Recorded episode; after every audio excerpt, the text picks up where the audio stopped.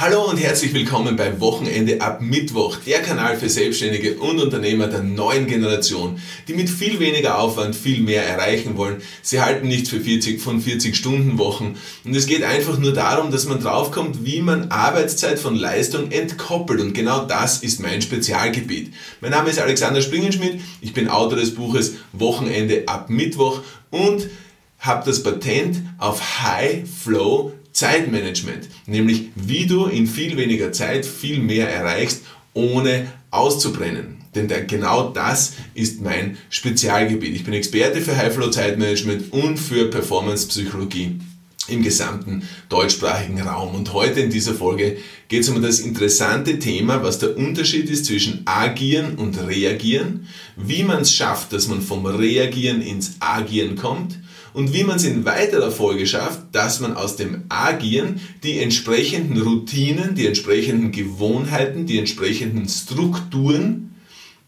ähm, entwickelt, sodass das Agieren automatisch funktioniert und man folglich viel weniger reagieren muss. Denn wenn der Großteil deiner Zeit mit Agieren, aus Agieren besteht, bleibt logischerweise viel weniger Zeit für Reagieren. Und genau das ist meines Erachtens nach eine ganz zentrale Erkenntnis, die dich dorthin bringt, wo du sein willst, nämlich weg von dieser Situation, wie soll ich alles unter einen Hut bringen? Jeder will was von mir, jeder braucht was von mir. Ich muss das, ich muss das, ich muss das, ich muss das, ich muss das. Und am Ende vom Tag bleibt für die Dinge, die ich wirklich tun will, keine Zeit. Jetzt fragt sich natürlich, was sind die Dinge, die du wirklich tun willst? Wie sind die beschaffen? Sind die familiärer Natur? Sind die betrieblicher Natur? Oder betreffen die dich selbst? Weißt du,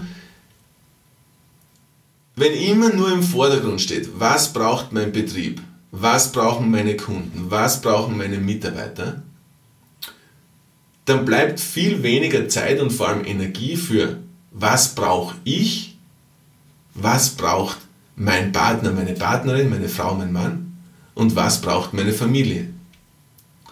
Gleichzeitig, wenn es sich auf einmal nur mehr darum dreht, was du selbst brauchst, dann bleibt wieder die Familie auf der Strecke und der Betrieb und der Beruf auf der Strecke. Gleichzeitig, wenn es sich nur oder immer mehr um das dreht, was braucht die Familie, dann bleibst du selbst und wieder der Beruf auf der Strecke. Verstehst? Also die Katze beißt sich in den Schwanz. Wenn man es nicht schafft, dass man eine Balance herstellt zwischen dem, was man, was man braucht, was die Familie braucht, der Partner braucht und der Beruf braucht, dann ist man irgendwann auf dem Holzweg und dann ist man genau nämlich auf diesem Holzweg, der straight ins Burnout führt. Gleichzeitig bin ich aber kein Fan von diesem Begriff Work-Life-Balance. Das hast du mindestens äh, in drei, vier verschiedenen Folgen bis jetzt schon begriffen. Ich finde Work-Life-Balance ist der absolut falsche Ausdruck. Denn er bringt dich überall nur dorthin, wo du auch nicht sein willst, nämlich bei durchschnittlichen Leistungen willst ja kein durchschnittlicher Vater sein, willst ja kein durchschnittlicher Chef sein, willst ja keinen durchschnittlichen Betrieb haben, willst ja keine durchschnittlichen Umsatzzahlen haben, willst ja kein durchschnittlicher Liebhaber sein. Bringt dir nichts. Du wirst ja in allen Bereichen herausragend sein, oder? Zumindest ist das mein Verständnis, oder? Und das ist genau dieses Verständnis, was ich in meinen Coachings meinen Kunden und Kundinnen immer wieder vermittle. Genau das ist das, was ich in meinem Buch Wochenende ab Mittwoch vermittle. Es ist übrigens ausschließlich erhältlich auf www.wochenendeabmittwoch.com, denn ich produziere es im Eigenverlag. Ja, warum ist es nur bei mir erhältlich? Weil ich inkludiere in meinem Buch ja 30 Minuten Lasercoaching. Ja, wie sonst soll ich den Kontakt mit dir aufbauen, wenn du das irgendwo in irgendeinem Büchergeschäft oder irgendwo online kaufen kannst? Das ist auch klar. Aber weg vom Buch und hin zum Reagieren und hin zum Agieren, weil das ist ja wirklich der, der, der Titel dieser Folge und es ist mir so ein Anliegen, dass ich da ein bisschen mehr Licht in diese Sache bringe. Vor allem jetzt, seitdem ich jetzt den neuen Betrieb übernommen habe und wieder sozusagen von der Pike auf alles lernen muss. Und das ist, finde ich, so ein wichtiger Schritt, dass du deinen Betrieb einfach in- und auswendig kennst. Schau, wenn du, den, wenn du, nicht, wenn du nicht weißt, wie die Prozesse in einem, in einem Department sind, ja, in einem Teilbereich deines Betriebes sind, ja, wie, wie sollst du dann die Strukturen verändern können hinsichtlich eines besseren Workflows? Und was ist ein besserer Workflow? Der ist einfach smoother. Der läuft einfach geschmierter. Das Verhältnis mit den Mitarbeitern, sowohl dir gegenüber als auch den Mitarbeitern untereinander, soll easy sein. Sollen nicht gegeneinander arbeiten, sondern miteinander arbeiten. Sie sollen ja richtig kommunizieren miteinander, genauso wie du richtig mit ihnen kommunizieren sollst. Und sag, ich sag dir eins, je besser und je, und je wertschätzender, je erfolgreicher du mit deinen Mitarbeitern kommunizierst, desto besser und wertschätzender kommunizieren sie auch untereinander, denn sie schauen ja zu dir auf. Natürlich ist es schwer, dass man jetzt, wenn man kein guter Kommunikator ist, dass man Kommunikation auf einmal lernt und auf einmal zu einem anderen Menschen wird. Natürlich ist es schwer. Aber ich sage dir eins, es ist nicht unmöglich. Es ist sogar sehr möglich. Wenn du weißt, wo du ansetzt, wenn du weißt, was die Hebel sind, die bei dir noch ein bisschen falsch stehen. Was musst du irgendwie tweaken, oder? Gleich wenn du jetzt, wenn du jetzt einen Song hast, irgendwo auf der, auf, der, auf der Anlage und du tust ein bisschen mehr Bass, ein bisschen weniger Höhe, ein bisschen mehr das, ein bisschen mehr das, weniger das hin und da, und irgendwann ist der Klang ein guter. Auf einmal ist das Rauschen weg. Auf einmal ist der sinnlose Bass weg. Ja? Auf einmal hört sich's angenehm an. Und genauso kannst du es mit deinem Betrieb vergleichen. Genauso kannst du es übrigens auch privat vergleichen. Weil ich merke es immer wieder bei mir in den Coachings, wenn jemand kommt mit dem, mit dem, sozusagen mit dem Ziel, er will, er oder sie will seine innerbetriebliche Kommunikation verbessern, dann komme ich immer drauf parallel, dass es auch privat an der Kommunikation scheitert. Ja? Ich brauche das aber gar nicht ansprechen, denn wenn ich die Hebel so drehen kann, dass die innerbetriebliche Kommunikation besser funktioniert, funktioniert automatisch die Kommunikation zu Hause auch besser. Na, ist ja ganz logisch. Kommunikation ist ja universell. Es ist ja das universellste Thema schlechthin. Also wenn du Erfolge auf einem Gebiet hast, in einem Bereich hast, dann überträgt sich dieser Erfolg automatisch auf einen anderen Bereich. Genauso, wenn jemand zu mir kommt und sagt, naja, ich, äh, Kommunikation ist mein Thema und ich frage mit wem und er oder sie sagt, naja, zu Hause, Frau, Mann, je nachdem, gell, dann ist automatisch so, dass auch die innerbetriebliche Kommunikation besser wird. Egal, ob das jetzt eine Führungskraft ist, egal, ob das jetzt ein Mitarbeiter, Mitarbeiterin ist, ist ganz wurscht. Ja. Aber wir kommen wieder zurück zum Thema. Weg vom Reagieren hin zum Agieren und ich bin eigentlich jetzt auf die Kommunikation gekommen, wenn du den Betrieb nicht in all seinen Einzelheiten kennst. Und das war ja für mich die große Chance jetzt, seitdem wir jetzt das Seehotelier wird auf der Duracher Höhe übernommen haben, dass ich wirklich in jeden Bereich wirklich eintauchen konnte. Wir haben übernommen circa eineinhalb Monate oder zwei Monate knapp, bevor die Saison gestartet hat. Ja, das heißt, ich habe ich hab zwei Monate Zeit gehabt, in der Theorie sozusagen die bestehenden Workflows zu hinterfragen. Ja, was ist ein Workflow? Workflow, wenn der Work, also wenn, wie die Prozesse gelagert sind, wie die einzelnen Schritte gelagert sind, was die Verantwortungsbereiche der verschiedenen Mitarbeiter sind. Ja? Ähm, wie, was automatisiert ist, was ausgelagert ist. Ja? Du willst ein, ein, ein Gesamtbild haben von dem Betrieb. So, warum sage ich zwei Monate lang in der Theorie kennengelernt? Logischerweise, weil das Haus hat noch nicht aufgesperrt. Ja? Wir haben erst äh, Anfang Dezember aufgesperrt. Ja? Das heißt, ich kann zuerst in der Theorie mir wohl alles gut zurechtlegen, nur dann in der Praxis, wenn dann wirklich die ersten Entschuldigung, wenn dann wirklich die ersten Gäste bei der Tür reinkommen, erst dann merkt man, ob das, was sich theoretisch gut anhört, auch wirklich praktisch umsetzbar ist. So, und wie weiß ich, ob das praktisch umsetzbar ist? Indem ich selbst Teil der Praxis bin. Ja? Denn es ist ein großer Unterschied, wenn du von einem Mitarbeiter oder einer Mitarbeiterin etwas gesagt bekommst, ja, ob das jetzt ein positives Feedback ist, ob das jetzt ein negatives Feedback ist, ob das jetzt einfach nur eine Antwort auf eine deiner Fragen ist, ja, ist immer ein Unterschied, ob du das vom Mitarbeiter, Mitarbeiterin gesagt bekommst oder ob du selbst wirklich Teil dieses Prozesses warst, ob du dir wirklich selbst die Zeit und die Energie genommen hast, in diesen Prozess einzutauchen. Und jetzt hinterfrage mal selbst deinen Betrieb, wie viele Prozesse kennst du eigentlich noch first hand? Wo bist du wirklich noch involviert? Und wo bist du angewiesen auf irgendwelche Reportings von Mitarbeitern und Mitarbeiterinnen, wenn du sie fragst, wie läuft's? Warum läuft das nicht? Was könnten wir besser machen? Oder? Schau, ich mache bei uns im Betrieb alles.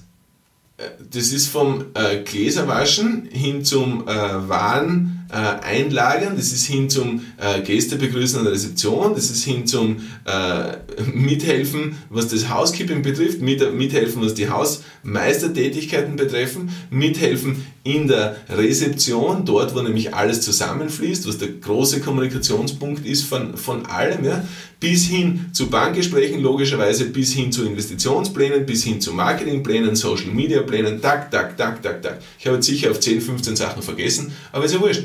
Es geht einfach darum, dass du checkst, dass das Betätigungsfeld eines jeden Betriebes so groß ist, dass die verschiedenen Bereiche eines jeden Betriebes so vielfältig sind, dass man oft einmal versucht ist, dort nicht hineinzuschnuppern, weil man das Gefühl hat, man muss sich mit dem jetzt beschäftigen, weil das ist gerade wichtig oder das ist gerade dringend. Ja, es ist ja in vielen Fällen so. Das Dringende, ja, das ist das, was man als erstes erledigt. Aber es ist nicht das Wichtige. Weil was ist das Wichtige? Kommen wir jetzt wieder eine, ein Level höher. Das Wichtige eines Geschäftsführers, einer Geschäftsführerin ist, am Unternehmen zu arbeiten. Weil wenn du im Unternehmen arbeitest, dann hast du was ganz Zentrales nicht verstanden, nämlich zu delegieren. Und delegieren ist ja nichts Schlechtes. wenn man nicht delegieren könnte, dann würde man ja auch nicht in der, dann wäre man ja auch nicht in der Lage, einem Mitarbeiter, einer Mitarbeiterin einen Arbeitsplatz zu geben. In weiterer Folge positiv für die wirtschaftliche Leistung des, des, des, des, des, des Staates letztendlich mitverantwortlich zu sein. Und ich finde, das ist ein zentraler Punkt, dass man das versteht. Je mehr Mitarbeiter, Mitarbeiterinnen man beschäftigt, desto mehr Gutes tut man, viel mehr Menschen, viel mehr Familien, desto mehr Kapital kommt in den gesamten Markt, das ist die Gesamtwirtschaftsleistung, wird angetrieben. Dadurch, dass ich mehr Mitarbeiter einstelle. Wie kann ich mehr Mitarbeiter einstellen? Indem ich, indem mein Umsatz indem mein Gewinn so ist, dass er das erlaubt. Weil ich kann nicht einstellen und das nicht zahlen können. Das bringt ja nichts. Ich will ja auch nicht sinnlos einen Mitarbeiter einstellen. Aber wenn ich immer mehr am Unternehmen arbeite und immer mehr draufkomme, was ist eigentlich gebraucht? Und es ist jetzt egal, ob das jetzt ein Hotel ist, ob das jetzt eine Dienstleistung ist, ob das jetzt ein Produkt ist, es ist komplett egal. Ja? Wenn du drauf kommst, was wird gebraucht, welche Probleme kannst du lösen und dann in weiterer Folge sagst du, habe ich die Kapazität dazu, all das zu bedienen, all diese Dinge zu lösen? Will ich überhaupt all das bedienen und all das lösen? Habe ich überhaupt eine Vorstellung von meinen Kunden, von meinen Lieblingskunden, von meinem Marktsegment, von meiner Nische? Weiß ich, wer meine Antikunden sind? Die, die ich nicht bedienen will, ist ja auch ganz wichtig.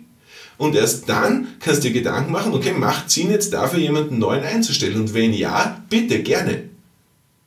Aber damit du das machen kannst und damit dieser Mitarbeiter und diese Mitarbeiterin auch wirklich das bringt, was du dir vorstellst, musst du, und das sage ich so betont, den Workflow selbst nicht nur kennen, sondern entwickelt oder zumindest weiterentwickelt haben. Denn wie sonst solltest du einen Workflow einem neuen Mitarbeiter, neuen Mitarbeiterin beibringen können.